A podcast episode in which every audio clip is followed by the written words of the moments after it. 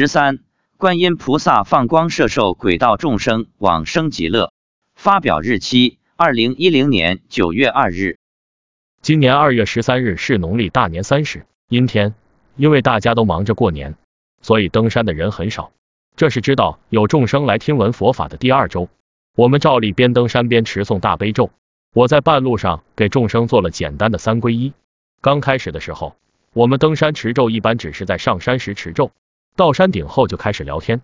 到大约四月份开始，因为发现来的众生越来越多，我们下山持咒的时候，众生还跟着，所以便开始全程持诵大悲咒。再到后来，为了利益更多的众生，周末登山时，我们很早就到山下，因为怕太迟了来的众生少，太迟太阳出来了，有的众生会因此而不来或早退。我发现，自从登山持咒，让鬼道众生听闻佛法后，我们的慈悲心也越来越大了。到山顶后往山下走时，我问妻子：“今天怎么样？有什么情况？”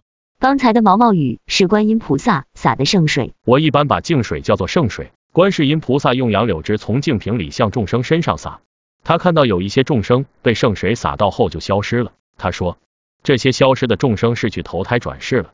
此外，他还看到有十个众生踩着莲花往生了。我问他，采莲花往生的是人吗？两个是人，八个是动物，其中两个人是一男一女，人的莲花大一些，动物的莲花小一些。观世音菩萨手上放光，照到这几个众生身上。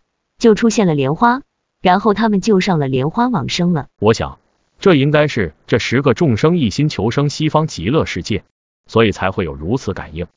妻子说，今天来了一千多个众生，大多数是孤魂野鬼，因为有后代的鬼众今天除夕都回家过年去了。我们下山时，虽然我们还在念大悲咒，但这些众生也都走了。他们有的去了山上的寺院享受供养，因为他们没地方吃饭。